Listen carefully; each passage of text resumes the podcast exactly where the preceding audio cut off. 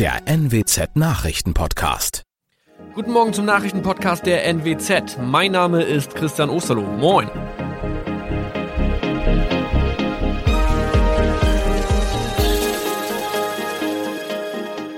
Und das sind unsere regionalen Nachrichten am Morgen. Die Grünen wollen Moorstraße in Oldenburg umbenennen. Viereinhalb Jahre Gefängnis für Falschgoldhandel. Und Landkreis Kloppenburg meldet ersten Omikron-Fall. Der Name Moorstraße könnte laut den Oldenburger Grünen rassistisch aufgefasst werden. Deshalb fordern diese eine Umbenennung. Die Straße wurde allerdings nach Hermann Moor benannt, einem der ersten Siedler in der Gegend. Um Missverständnisse auszuschließen, beantragen die Grünen eine Änderung in Hermann Moor Straße. Dann müssten alle Anwohner ihre neue Adresse in ihren Pässen angleichen. Außerdem müssten Polizei, Feuerwehr, Rettungsdienste und Anbieter von Navigationssystemen informiert werden. Die Stadtverwaltung schlug vor, ein Zusatzschild mit Informationen zur Person Hermann Mohr anzubringen. So könne man alle Irritationen beseitigen. Tobias G. musste wegen dem Verkauf von Falschgold am Mittwoch vor das Landgericht Oldenburg. Nachdem der Schortenser bereits im Mai zu einer Freiheitsstrafe von mehr als drei Jahren in Jever verurteilt wurde, betrieb er seinen Handel auf eBay Kleinanzeigen weiter. Das wog bei der Verhandlung schwer auf. Der 27-Jährige schrieb in die Inseratsüberschrift das Wort plated, was so viel bedeutet wie überzogene und nur vergoldete Ware. Da im weiteren Anzeigentext aber die Rede von einem Reinheitsgrad war und die abgebildeten Goldbarren eine Seriennummer trugen, handelt es sich hierbei um eine Täuschung. Tobias G. wurde zu viereinhalb Jahren Haft verurteilt. Ein weiterer Fall der neuen Omikron-Variante ist am Mittwoch im Nordwesten bekannt geworden. Der Kreis Kloppenburg bestätigt, dass eine Frau bei ihrer Rückreise aus Südafrika am Hamburger Flughafen positiv getestet wurde. Sie befindet sich weiterhin in Hamburg in Quarantäne. Da die Frau im Landkreis Kloppenburg lebt, sei auch das Gesundheitsamt Kloppenburg für diesen Fall zuständig. Zuvor gab es bereits bestätigte Omikron-Fälle in der Wesermarsch und im Kreis Leer. Das waren unsere Nachrichten aus der Region. Weitere aktuelle News aus dem Nordwesten finden Sie wie immer auf NWZ Online. Und Aktuelles aus Deutschland und der Welt hören Sie jetzt von unseren Kollegen aus Berlin. Vielen Dank und schönen guten Morgen. Ich bin Maja Däne und das sind heute unsere Themen aus Deutschland und der Welt. Touchdown. Der Mars Rover Perseverance ist erfolgreich gelandet. G7-Treffen. Weltweiter Kampf gegen Corona und Hilfen für Entwicklungsländer. Und Gedenken. Erinnerung an den rassistischen Anschlag in Hanau vor einem Jahr. Wir starten heute mal nicht mit irdischen Themen und Problemen, sondern gucken ins All. Da gab es gestern Nacht ja einiges zu feiern. Der US-Rover Perseverance ist nämlich erfolgreich auf dem Mars gelandet. Der Jubel im Kontrollzentrum der US-Raumfahrtbehörde NASA im kalifornischen Pasadena war riesig. Der rund 1000 Kilogramm schwere Roboter ist etwa so groß wie ein Kleinwagen und hat jede Menge Hightech an Bord. 23 Kameras, einen Laser und einen Mini-Hubschrauber. Unser Korrespondent in Kalifornien, Sören Gies, hat das Landespektakel mit Spannung verfolgt. Sören, vor der Landung war ja immer wieder von den sieben Minuten des Terrors die Rede.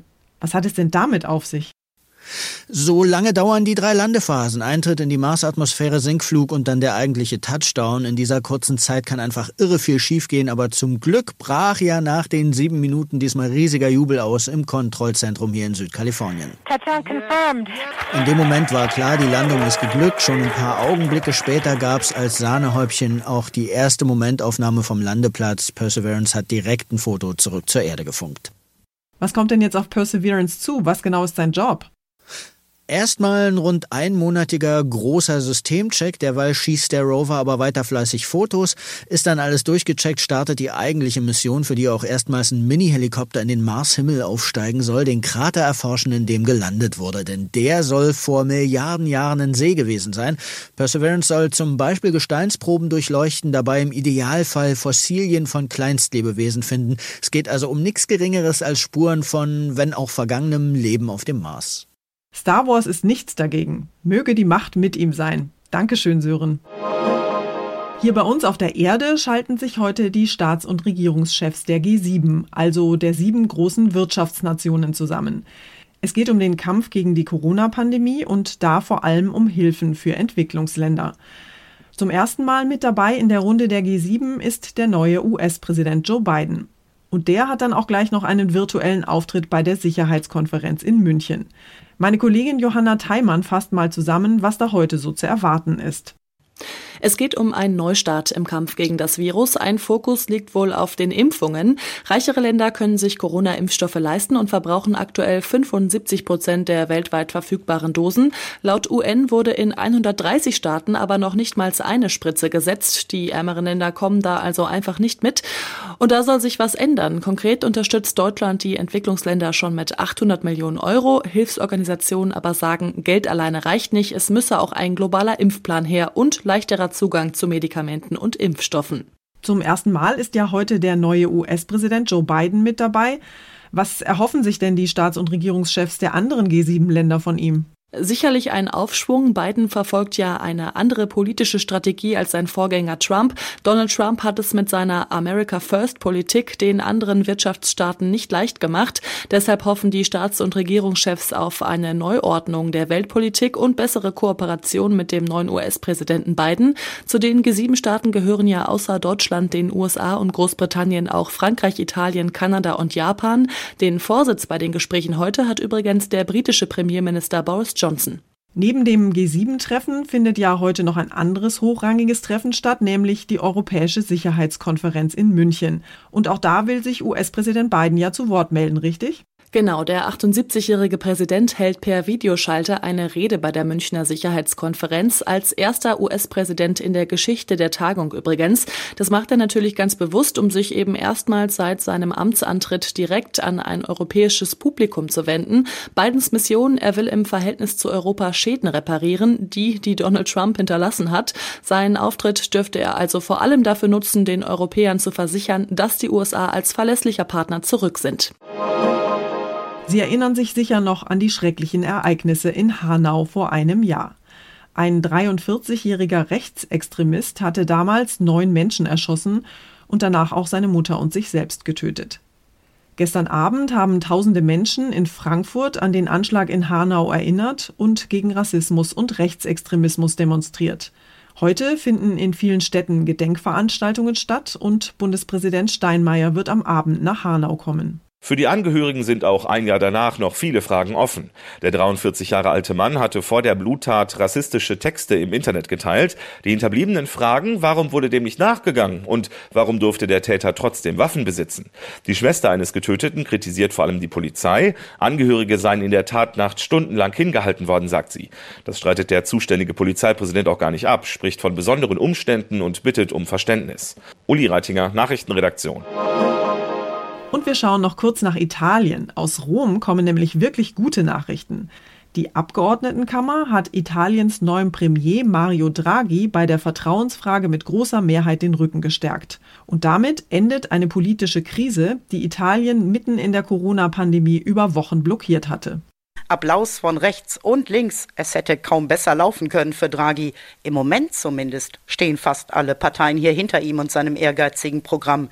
Das reicht von grüner Wende in der Wirtschaft bis Corona. Mehr Soldaten für die Impfkampagne hat Draghi bereits mobilisiert und die Erwartungen vieler hier sind riesig. Andere zogen aber auch schon auf die Straße gegen die, Zitat, Regierung der Banker. Draghis Mission, Italien retten, scheint ein Minenfeld. Claudia Wächter, Rom. Unser Tipp des Tages heute für alle, die sich fragen, wie sicher und wie wirksam der umstrittene AstraZeneca-Impfstoff eigentlich ist.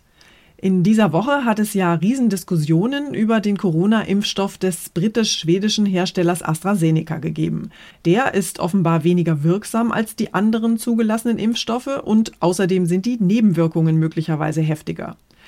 Aus Sorge haben viele Menschen ihre Impftermine nicht wahrgenommen und vorhandener Impfstoff konnte nicht genutzt werden.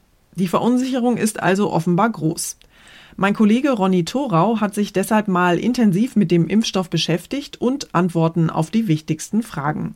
Ronny, vielleicht erstmal zum Thema Wirksamkeit. Während die Impfstoffe von BioNTech, Pfizer und Moderna über 95-prozentige Wirksamkeit versprechen, ist bei dem AstraZeneca-Präparat von 70 oder maximal 80 Prozent die Rede. Das ist ja schon ein klarer Unterschied. Also erstmal unstrittig ist, dass die Impfstoffe von BioNTech, Pfizer und Moderna noch etwas besser, also wirksamer sind. Aber die allermeisten Experten sagen, auch der AstraZeneca-Impfstoff ist hochwirksam gegen schwere oder tödliche Verläufe. Und das sei ja letztlich das, worauf es beim Impfstoff wirklich ankomme verhindert er, dass ich ins Krankenhaus muss oder gar auf die Intensivstation oder gar sterbe. Und zum Vergleich muss man ja auch sehen, bei Grippeimpfstoffen zum Beispiel sind 70, 80 Prozent Wirksamkeit schon ein Spitzenwert, der meistens gar nicht erreicht wird. Also wenn es die über 90 Prozent wirksamen Impfstoffe gar nicht geben würde, sondern nur den von AstraZeneca, dann würde jeder sagen, oh, Top-Impfstoff, viel besser als erhofft. Das stimmt natürlich. Trotzdem, wenn ich die Wahl habe, dann nehme ich doch lieber den noch wirksameren Impfstoff, oder? Ja, das ist schon irgendwie verständlich. Allerdings gibt es ja zwei Probleme. Erstens, die Impfstoffe sind nun mal knapp. Also ich kann ja froh sein, wenn ich einen richtig guten kriege und jetzt da den von AstraZeneca abzulehnen, das wäre einfach völlig unangemessen, sagen Experten, angesichts seiner hohen Wirksamkeit. Und selbst wenn sich herausstellt, dass andere Impfstoffe vielleicht noch etwas besser schützen als der von AstraZeneca, dann könne man ja darüber nachdenken, später dann vielleicht nochmal eine Auffrischimpfung mit anderen Impfstoffen zu geben, sagen Immunologen. Okay, aber dann sind da ja auch noch die Nebenwirkungen. Die sind nach einer AstraZeneca-Impfung offenbar häufig sehr stark. Ist das tatsächlich so? Also da geht es ja meistens um Fieber, Kopfschmerzen, Müdigkeit. Manche Menschen sagen auch, sie mussten zu Hause bleiben. Das sind aber alles noch normal erwartbare Nebenwirkungen bei so einer Impfung und sogar ein Zeichen für die richtige Immunantwort, die man ja will.